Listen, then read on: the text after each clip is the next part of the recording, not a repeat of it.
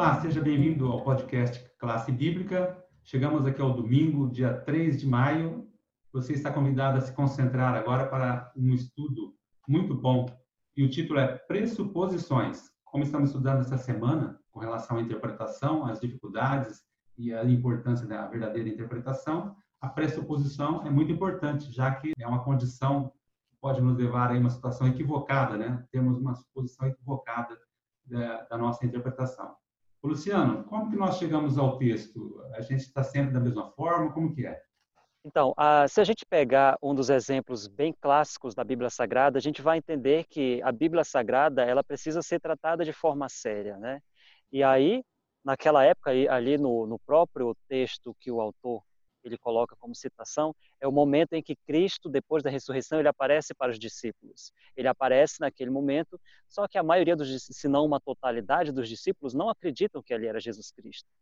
Possivelmente estaria, eles estariam de frente de um espírito. Então Jesus Cristo pergunta: Mas como vocês acham que o espírito tem sangue e carne, assim como eu? E aí ele mostra as suas marcas, né, as marcas dos cravos na mão e nos pés. E aí ele pede para comer junto com os discípulos, e os, discípulos lhe oferecem peixe assado e um favo de mel. E aí ele começa a falar um pouco mais sobre a, as escrituras sagradas. Olha só o, o, grande momento, né? Ali a gente tem o aspecto da, da, da interpretação da Bíblia Sagrada e, a, e, o próprio Cristo, né? O próprio Jesus Cristo falando com os seus discípulos naquele momento. Isso nos leva a entender que a interpretação bíblica ela tem um fator cultural muito grande. E a gente espera que esse impacto ele seja sempre positivo e não negativo. Justamente porque naquela época os, os discípulos e até a própria população, né, naquele contexto histórico, era muito influenciada pelas pregações religiosas existentes e até por outras coisas que é, outras pessoas pregavam, né? Ninguém, a gente tem que entender que nesse nesse momento ninguém chega a estudar a Bíblia Sagrada sem ter um cunho cultural por trás, sem ter uma influência né, cultural por trás de tudo disso. E a gente precisa sempre lembrar que esse impacto precisa ser um impacto de transformação e um impacto positivo para que nós, então, tenhamos uma interpretação correta da Bíblia Sagrada. Senão, a gente começa, assim como foi citado no, na reflexão de sábado, a fazer interpretações errôneas e pegar contextos que não estão fechando com todo o capítulo, até com o próprio livro em que você está estudando. E isso não é bom. Daniel, a pressuposição ela pode ser involuntária ou inconsciente? Como é que é trabalhado isso?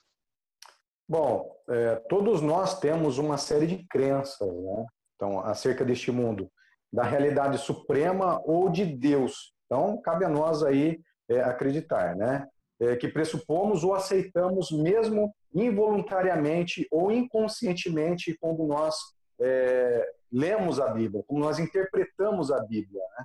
Então, nós carregamos sempre alguma coisa conosco ao longo da nossa trajetória de vida. E ninguém se aproxima do texto bíblico com a mente vazia. Então, na nossa trajetória de vida, nós aprendemos sempre alguma coisa sobre Deus e sobre a Bíblia. É, mas aí cabe uma pergunta: o que nós aprendemos na nossa vida, na nossa trajetória de vida, é, foi o correto? Está correto? Né? É, foi feita uma pressuposição de forma correta com relação à interpretação, à leitura bíblica e o que está escrito na Bíblia e o que é, está contando para que nós sigamos aí uma vida feliz, uma vida plena, né?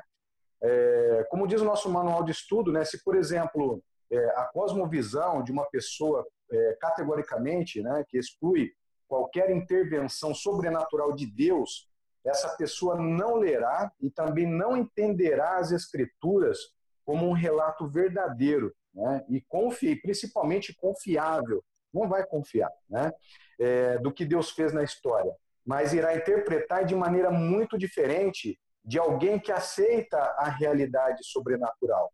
Então, é, temos que ter bastante muito, é, tem que ter, temos que ter é, muito cuidado ao interpretar a Bíblia e não fazer é, pressuposições de algo que às vezes você não entenda.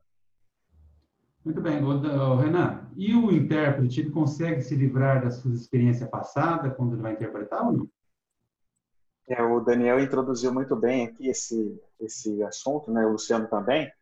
E eu vou pegar uma ponte ali com o que o Daniel acabou de dizer, que cada pessoa é única, não é? Cada pessoa ela vai interpretar a Bíblia é, de acordo com o que ela já viveu, com a sua experiência de vida, com a sua visão de mundo.